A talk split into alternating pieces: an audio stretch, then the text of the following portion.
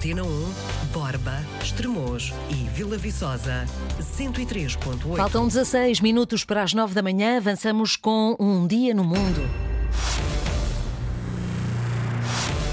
Em Israel sucedem-se dias de alta tensão. A crise, agora é interna, confronta democracia e teocracia. Bom dia, Francisco Sena Santos. Viva, Mónica, bom dia. Azaf Zamir demitiu-se da função de cônsul-geral de Israel na cidade dos Estados Unidos da América com mais poder e influência da comunidade judaica, claro está, a de Nova Iorque.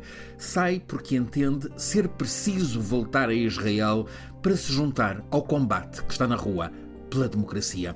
Azaf Zamir tem 42 anos, nasceu em Israel, mas fez nos Estados Unidos, junto da família, que é influente.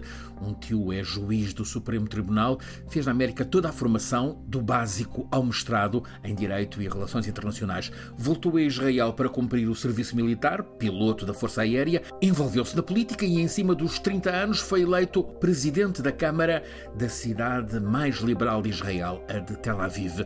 Exerceu um mandato de cinco anos e voltou aos Estados Unidos para conduzir conduzir negócios da família e, ao mesmo tempo, ser designado cônsul-geral de Israel em Nova Iorque e em outros cinco estados da costa leste. Agora, Azaf demite-se e parte.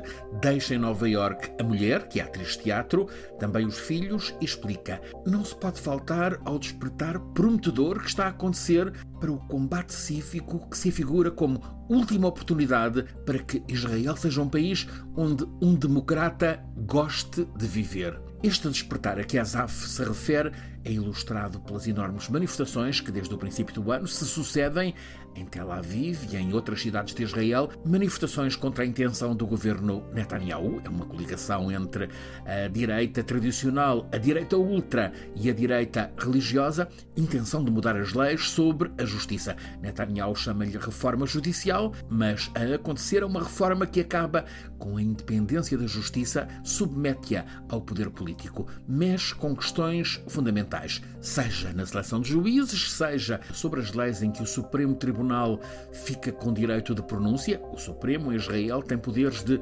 Tribunal Constitucional e, ainda mais crítico, dá ao Parlamento o poder de anular sentenças dos juízes do Supremo. O risco contido numa intenção de mudança assim tão drástica não é apenas o da ameaça ao princípio democrático fundamental de separação de poderes, como também a de Israel passar a ter, na lei, um regime religioso, tornar-se uma teocracia judaica, cenário que é desejado por partidos religiosos ultra-ortodoxos que são determinantes na atual maioria de governo em Israel. Ora, é contra este risco que há 24 sábados consecutivos, desde que se soube desta intenção do governo mais ultra na história de Israel, todos os sábados há multidões que desfilam em Tel Aviv e outras cidades de Israel palavra de ordem comum a todas as manifestações: queremos democracia, não queremos ditadura. Queremos o Estado de Direito, não queremos um regime teocrático. É este um dos temores que sobressaltam Asaf Samir e as centenas de milhares de israelitas que se manifestam todas as semanas. Há sábados em que os manifestantes já chegaram a ser mais de um milhão. São sempre várias dezenas de milhar. Um facto marcante, a determinação e, ao mesmo tempo, a calma ordeira daquela tanta gente que se manifesta num país que, no entanto, em novembro passado, votou de modo a que os ultras chegassem ao governo e o primeiro-ministro Netanyahu depende deles. É um facto que Netanyahu também tem interesse pessoal na mudança do sistema judicial, porque ele está a contas com os tribunais por processos de corrupção e abuso de poder, correndo o risco de a justiça o banir de cargos políticos, tal como já fez a outros. Um dado essencial nesta crise, as preocupações dos manifestantes pela democracia em Israel passam muito pela questão demográfica.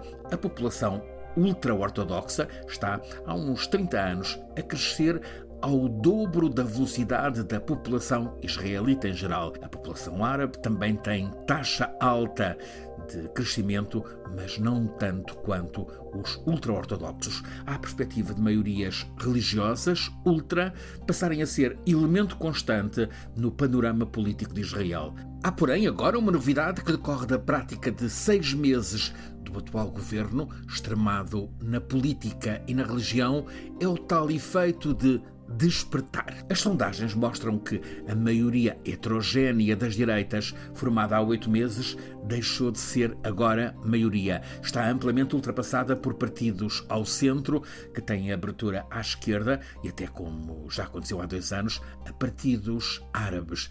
Ora, é também com a aspiração dessa mudança de maioria que se movem os manifestantes que há 24 semanas clamam na rua por democracia e contra a teocracia.